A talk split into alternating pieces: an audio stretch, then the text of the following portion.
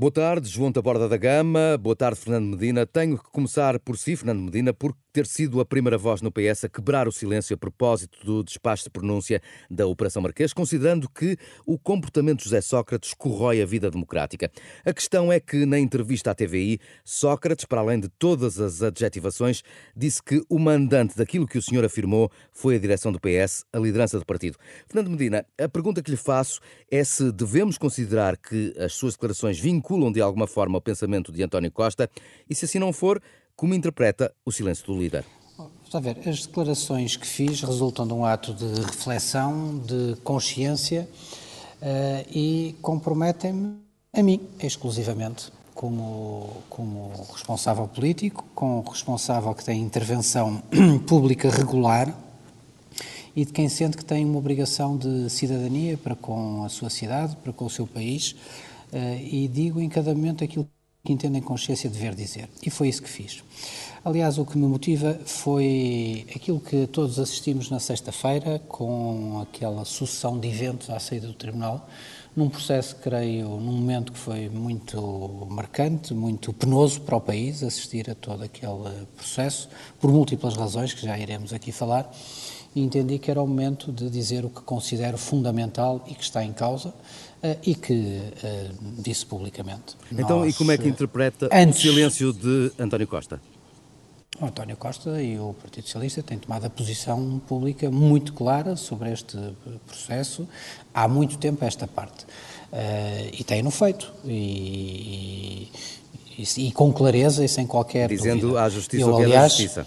Sim, mas vamos lá ver. Eu, aliás, o que fiz foi uma leitura do ponto de vista por cima ou, ou, adicional à leitura do ponto de vista jurídico, que é aquilo que eu acho que neste momento já deveria estar esclarecido do ponto de vista ético, moral, eh, porque é fundamental, eu acho que é o fundamental que está em causa neste, neste processo, porque afeta a relação de confiança das pessoas naqueles que elegem e recuperarmos um sentido de ética republicana no exercício das funções e de confiança nessa ética republicana no exercício de funções, eh, creio que neste caso este mostra a importância disso, até como elemento fundamental de evitar eh, os extremismos e aquilo que constatei foi que isso não tinha acontecido até agora neste processo uhum. e que por isso, e aliás, que do despacho do juiz Ivo Rosa, toda essa parte que corresponderia à parte que aliás já estava uh, investigada e avaliada antes mesmo da detenção de, de José Sócrates, um, não se tinha sido alterada uh, e que por isso se mantinha para, para julgamento. Uhum. Uh, e foi fundamentalmente sobre isso que falei, no fundo das transferências, entre um, um, alguém fora da esfera conhecida ou de uma esfera privada a fazer uh, com esse tipo de relação que devia ser bastante mais clara e, e fácil de explicar uhum. e, e, não foi. João da Borda da Gama, para além de, de, Fernando Medina, poucas vozes têm ouvido no PS sobre o tema. Ana Catarina Mendes disse que as declarações de Sócrates sobre António Costa são uma tremenda injustiça, acrescentando que Costa não é um traidor, mas foi pouco mais longe. A tese do uh, à justiça o que é da justiça e à política o que é da política é a posição adequada neste momento para o PS?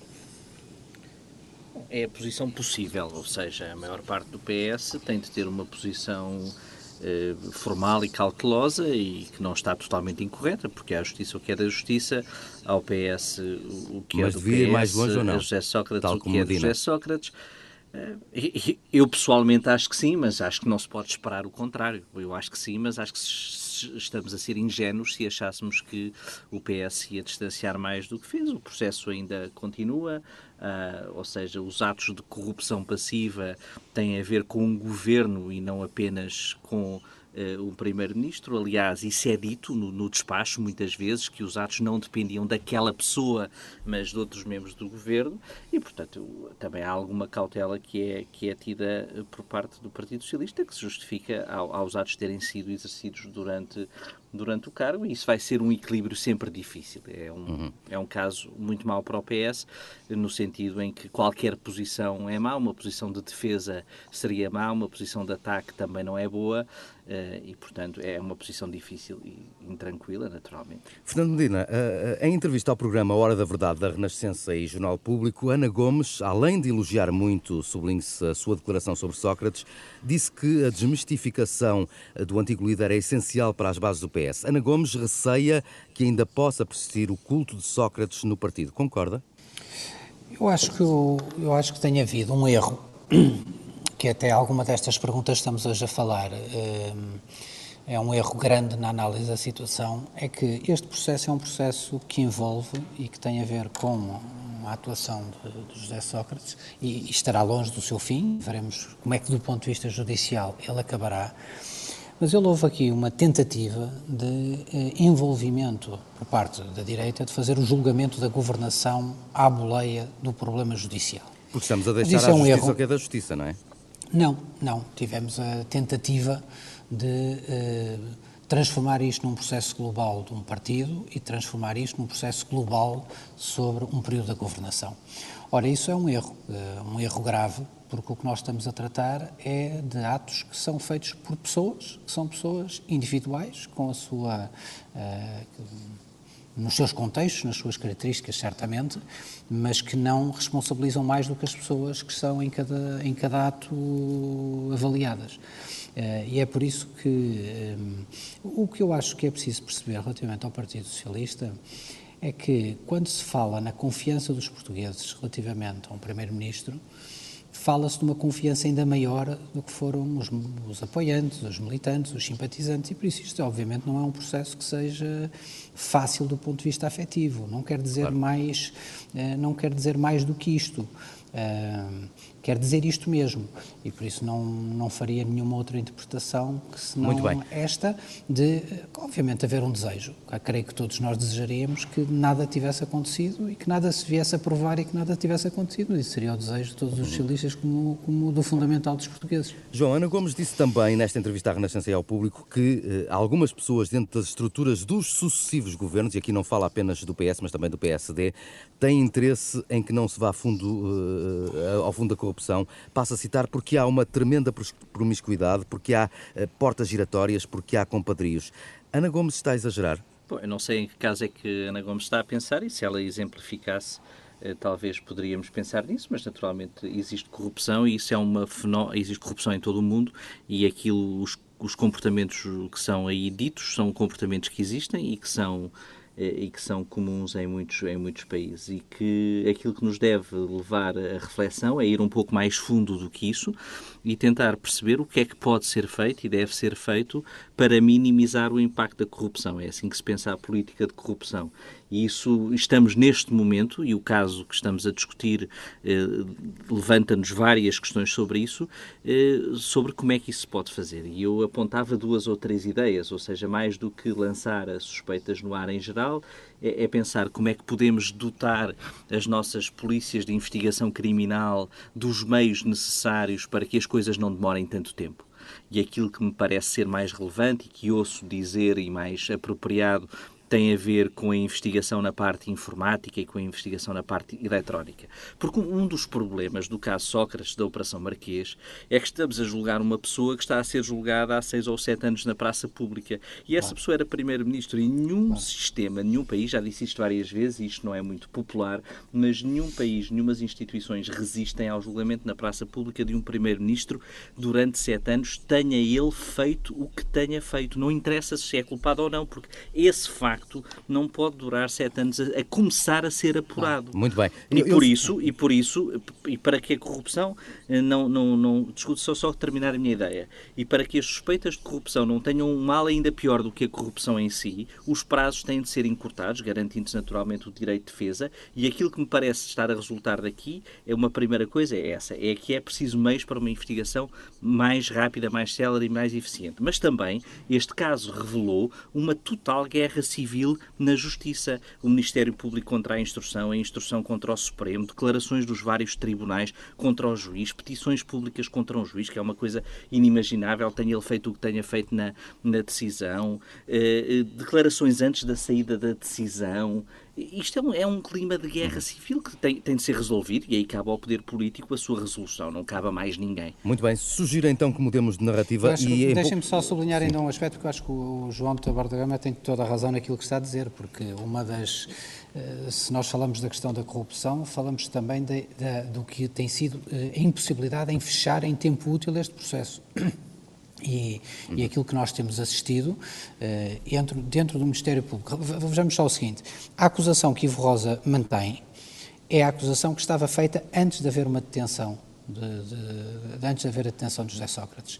Isto é, antes de decorrerem aqueles anos todos, antes de haver aquele processo incrível de fugas ao segredo de justiça, que começaram a partir daí, e aquela tentativa de que foi uma certa prisão para fazer uma investigação. Tudo isso o país foi sendo sujeito a isto durante estes anos todos. Isto é absolutamente uh, inaceitável, impossível de pacificar a sociedade e devolver confiança Como de resto tem sublinhado, uh, Fernando Dina. Bom, sugiro então que mudemos de narrativa, porque uh, esta semana fica também marcada por mais uma pedra na engrenagem da vacinação.